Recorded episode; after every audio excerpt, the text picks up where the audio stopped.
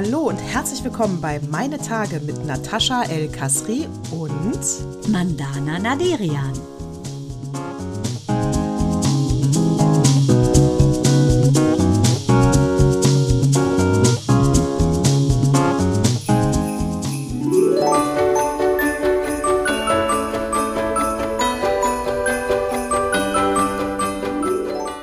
Märchen vom Auszug aller Ausländer. Helmut Wöllenstein ist der Verfasser. Es war einmal etwa drei Tage vor Weihnachten, spät abends. Über den Marktplatz der kleinen Stadt kamen ein paar Männer gezogen. Sie blieben an der Kirche stehen und sprühten auf die Mauer Ausländer raus. Steine flogen in das Fenster des türkischen Ladens. Dann zog die Horde ab. Gespenstische Ruhe, die Gardinen an den Bürgerhäusern waren schnell wieder zugezogen. Niemand hatte etwas gesehen. Los, komm, es reicht, wir gehen, wo denkst du hin? Was sollen wir denn da unten im Süden? Da unten? Das ist immerhin unsere Heimat. Hier wird es immer schlimmer. Wir tun, was an der Wand steht. Ausländer raus. Tatsächlich. Mitten in der Nacht kam Bewegung in die kleine Stadt. Die Türen der Geschäfte sprangen auf. Zuerst kamen die Kakaopäckchen, die Schokoladen und die Pralinen in ihren Weihnachtskleidungen. Sie wollten nach Ghana und Westafrika, denn da waren sie zu Hause. Dann kam der Kaffee, palettenweise, der deutschen Lieblingsgetränk. Uganda, Kenia und Lateinamerika waren seine Heimat. Ananas und Bananen räumten ihre Kisten, auch die Trauben und Erdbeeren aus Südafrika. Fast alle Weihnachtsleckereien brachen auf. Pfeffernüsse, Spekulatius und Zimtsterne, die Gewürze in ihrem Inneren zog es nach Indien. Der Dresdner Christstollen zögerte. Man sah Tränen in seinen Rosinenaugen, als er zugab. Mischungen wie mir geht es besonders an den Kragen. Mit ihm kamen das Lübecker Marzipan und der Nürnberger Lebkuchen. Nicht Qualität, nur Herkunft zählte jetzt. Der Verkehr brach an diesem Tag zusammen. Lange Schlangen japanischer Autos, vollgestopft mit Optik und Unterhaltungselektronik, krochen gen Osten. Am Himmel sah man die Weihnachtsgänse nach Polen fliegen, auf ihrer Bahn gefolgt von den feinen Seidenhemden und den Teppichen des fernen Asien. Man musste sich vorsehen, um nicht auszurutschen, denn von überall her quollen Öl und Benzin hervor, flossen aus Rinnsalen zu Bächen zusammen Richtung Nahe Osten. Aber man hatte ja Vorsorge getroffen. Stolz holten die großen deutschen Autofirmen ihre Krisenpläne aus den Schubladen. Der Holzvergaser war ganz neu aufgelegt worden, wozu ausländisches Öl. Aber die VWs und BMWs begannen sich aufzulösen in ihre Einzelteile. Das Aluminium wanderte nach Jamaika, das Kupfer nach Somalia, ein Drittel der Eisenteile nach Brasilien, der Naturkautschuk nach Zaire und die Straßenecke hatte mit dem ausländischen Asphalt im Verbund auch immer ein besseres Bild abgegeben als heute. Nach drei Tagen war der Spuk vorbei. Der Auszug war geschafft, gerade rechtzeitig zum Weihnachtsfest. Nichts Ausländisches war mehr im Land, aber Tannenbäume gab es noch, auch Äpfel und Nüsse, und Stille Nacht durfte gesungen werden. Zwar nur mit Extragenehmigung, denn das Lied kam aus Österreich. Nur eins nicht, das wollte ins Bild passen. Maria, Josef und das Kind waren geblieben. Drei Juden, ausgerechnet. Wir bleiben, sagte Maria, wenn wir aus diesem Land gehen. Wer will ihnen dann noch den Weg zurück zeigen, den Weg zurück zu Vernunft und Menschlichkeit? Dieses Märchen vom Auszug aller Ausländer hat der ehemalige Propst des Sprengels Waldeck und Marburg verfasst. Ich bin ja in Hessen groß geworden, ich kenne Marburg sehr gut und ich finde, dass Helmut Wöllenstein wirklich den leider den Nerv der Zeit aufs Neue getroffen hat. Er hat ähm, dieses Märchen verfasst, im Prinzip als Zuspruch am Morgen des 20.12.1991. Im Hessischen Rundfunk hat er es dort verlesen, weil er einfach erschreckender Zeuge war von diesen massiv wachsenden Ausländerfeindlichkeiten, die um sich griffen und die später in dem Brand und den Mordanschlägen in Mölln und Solingen gipfelten.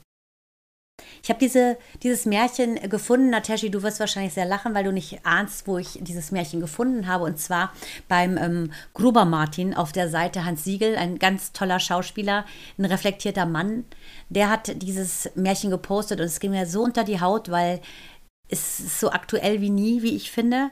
Ich widme diese Zeilen, ich widme diesen Ruf in die Welt, diesen Aufruf an Frieden in erster Linie widme ich diesen Aufruf den noch über 130 Geiseln, die äh, in Gaza sind, die bitterlich weinen, weil sie in einer so ungerechten Situation sind. Und das ist genau das, was auch Helmut Wöllenstein mh, beklagt. Er sagt, es ist einfach nicht auszuhalten, wenn Ungerechtigkeit um sich greift. Martin Luther King, der Bürgerrechtler, für uns wahrscheinlich alle ein Begriff. Vor über 60 Jahren hat er ähm, seine Rede I Have a Dream gehalten. Und ich werde nicht müde zu sagen, dass mein Traum auch weiterlebt. Und ähm, King sagte weiter, Ungerechtigkeit an irgendeinem Ort bedroht die Gerechtigkeit an jedem anderen. Und deshalb möchte ich uns alle aufrufen, gerade insbesondere heute, am heiligen Abend, lasst die Wunder möglich werden, glaubt an die Befreiung der Geiseln, glaubt an die Befreiung aller Menschen, die sich in einer Situation empfinden, die ihnen Angst macht, die sie bedroht. Werdet frei, sendet gute Gedanken und ja, liebt einander für die Andersartigkeit. Habt keine Angst vor anderem, sondern seid stolz darauf, anders zu sein und unterstützt den anderen in seinem Anderssein.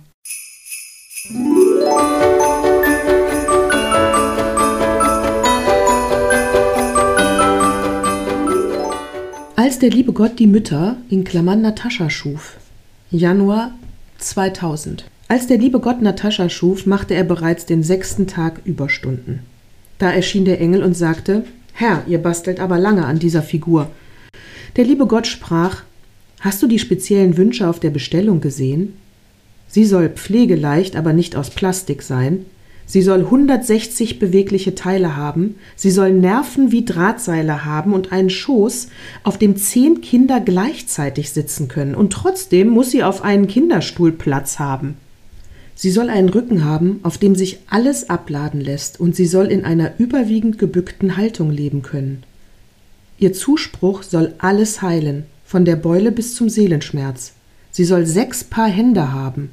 Da schüttelte der Engel den Kopf und sagte Sechs Paar Hände, das wird kaum gehen. Die Hände machen mir kein Kopfzerbrechen, sagte der liebe Gott. Aber die drei Paar Augen, die Natascha haben muss, gehören die zum Standardmodell? fragte der Engel. Der liebe Gott nickte.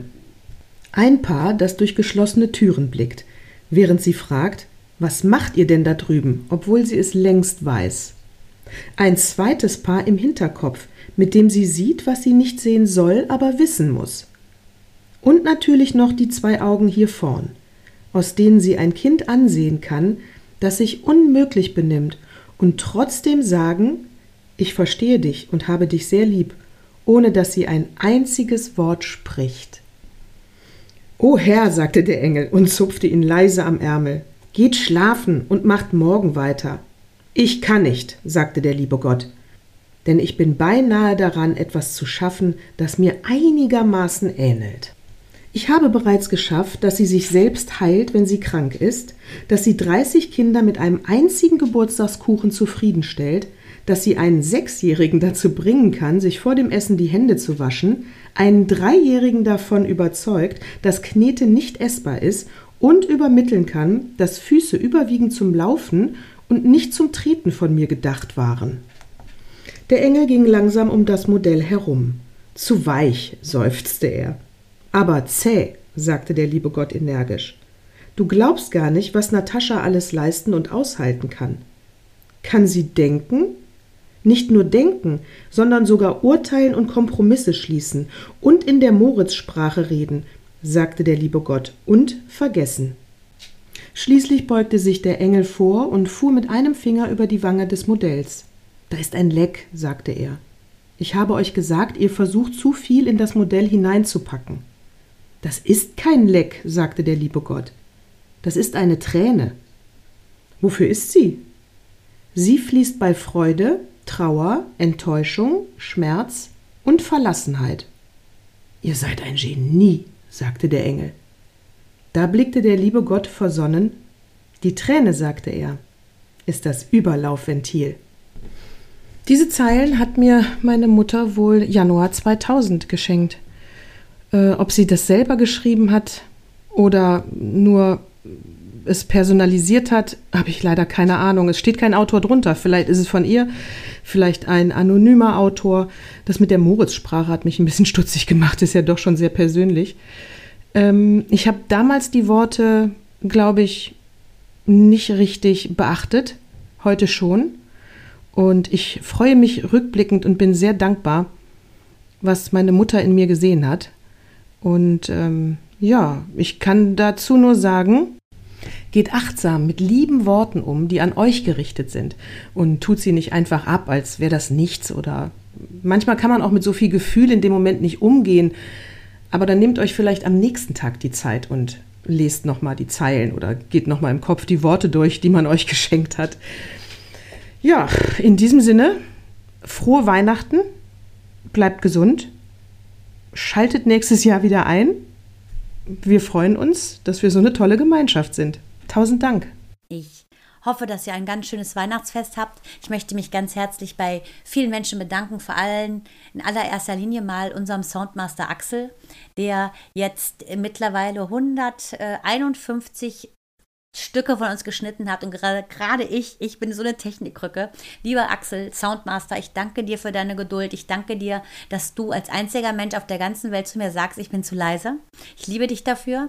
Ich liebe dich für deine Geduld, für deine Kritik, für den Ansporn. Und Nateshi, ich danke dir sehr, sehr, denn dieser Podcast macht mir eine unheimliche Freude. Das ist so meine Stunde, wo ich ähm, nur den Teil in mir lebe, der wirklich lange verschüttet war. Denn das ist der Teil, der sich aufmacht, Geschichten aufzuspüren, die mir selber Freude machen, euch zu erzählen. Ich danke dir, Natascha, dass du diesen Teil in mir wiedererweckt hast, denn der hat ganz lange geschlafen. Und ich danke dir, dass du so autistisch bestrebt bist, dass wir jede Woche aufzeichnen. Denn ohne dich, Liebste, hätte ich A, kein Pendant und B, hätte ich nach drei Dingern in den Sack gehauen, weil ich einfach ein Leben habe, das wunderschön ist, sehr, sehr voll. Und so bin ich einfach. Ich lebe Extreme. Ich danke dir für diese Zeit. Ich danke ähm, meinen Schwestern für ihre Liebe, für den Weg, den sie mit mir gehen. Ich, ich danke meiner Familie in Israel. Leon, Shirley, es gibt für mich keine größeren Helden als ihr, die ihr in dieses Land zurückgegangen seid, wo ihr wisst, da ist es eben nicht flauschig, sondern ihr wollt da jetzt einfach Flagge zeigen. Ich bewundere euch, ich liebe euch. Ich liebe Noah, die aktivistisch hier fürs Gute kämpft. Ich liebe dich, Michali, meine Herzschwester. Was du da jeden Sonntag auf die Beine stellst, ähm, der Lauf für die in Gaza gefangen genommenen Geiseln nach Gaza verschleppten. Es ist enorm. Ich bin ganz reich. Dieses Jahr war ein großes Jahr des Lernens für mich, denn ich glaube, noch nie habe ich so gut verstanden, was es bedeutet, ich zu sein. Eins mit meinem Göttlichen und deshalb bin ich sehr glücklich. Und ich wünsche euch wunderschöne Weihnachten, wunderschöne Tage mit den Menschen, die ihr liebt. Ich wünsche euch allen, dass eure Wünsche nie enden.